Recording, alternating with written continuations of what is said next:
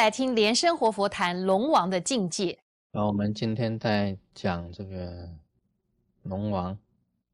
啊，我曾经到这个西雅图哈，在 I Five 这个 Two One Two 的这个 Exit 就是出口的地方，有一个岛叫 Commando Island，Commando Island。那么去那里哦，我刚好去那里，那里有一个 park，就是公园啊。去那里在海边啊，正在观赏那里的风景的时候啊，这个海浪啊，无缘无故的没有风，什么都没有的，突然间掀起大浪，而且浪是一波一波的，很多波的。那旁边的弟子看到了，感觉到非常的惊讶，怎么没有风无风，居然起浪，而且是大浪，一波一波不停的。那他们就问我这是什么因缘呢？那么我就在那里跟他们讲这个因缘，这个就是龙来朝礼，而且还来皈依，很多条龙的。啊，这个事情呢，很多的弟子啊看到，我也是写在这个书上，很多条龙来皈依的，啊，这是很殊胜的一件事情，我以前记载过，而且啊，当时大家所看到了都非常的惊讶，也是很奇迹的一件事情，平静无波的海居然掀起大浪。那么在那里啊，我本人也看到龙。那么我也亲自看过龙的，我是亲自看过龙。那么这个龙呢，当然不是叶公化龙的那种龙啊，不一样，不一样。这个只是这个龙的形象啊，存在我心，存在我心中。那么也有弟子问呐，也有弟子问。这个海里面有龙，有龙王，有龙。那佛陀当然了，佛经里面也有龙王经，也记载着有龙。那么弟子的问题是这样子的，他讲说，这个世界各国啊，都有很多的这个潜水夫啊，潜水啊，啊，到海底潜水，潜水，我也潜过水，我也在海底呀，啊，我也会潜水。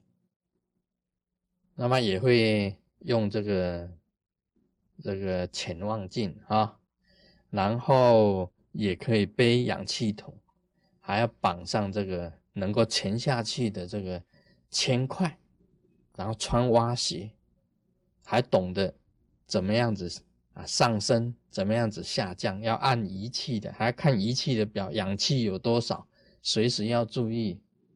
那么也潜到海底去。啊，潜到海底干什么？看看有没有龙宫，啊，水晶宫，看看啊，龙王。那弟子的疑问就是这样子：潜水夫潜水，为什么没有看到找到水晶宫呢？龙宫呢？为什么看不到龙子龙孙呢？龙王啊？啊，写信来问。我举一个例子给大家讲。我以前呢看地，看地理，曾经到一个很贫穷的家里去，他家是很贫穷，那么只是托嘎厝，台湾的这个托嘎厝，托嘎厝就是用土啊去堆起来的一个一个 house，堆起来的房子，那个下雨啊，茅草屋啊，下雨里面都进水的，那个托嘎厝也不是很漂亮了，还有破洞。一个小洞啊，一个很小很小的破洞里面呢，居然有灯光啊出来。那么再看这个灯光，往里面看呢，那个破洞里面呢，居居然住了几百尊的土地公。我确实看到那个破洞里面有几百尊的土地公哎。那么大家想一想，土地公住哪里？一个小洞里面啊，住了几百尊的土地公。龙王住哪里？水晶宫在哪里？很多人问呢，活菩萨住哪里？月球上呢？啊，有没有活菩萨？火星上有没有活菩萨？地球上有没有很多神？那些神住哪里？啊，这个就是同样的一个道理。我意思就是讲，这个是同样一个道理。我曾经讲过了，可能啊，水晶宫就在一个小小的海雷里面，海螺啦，那个叫海螺里面，海螺里面可能就有一个水晶宫在里面。然后我只是做一个比喻而已了，因为啊，活菩萨，所有诸神啊，诸天龙部啊。种种都是无形的，都是无形的，并不是有形的物质世界里面。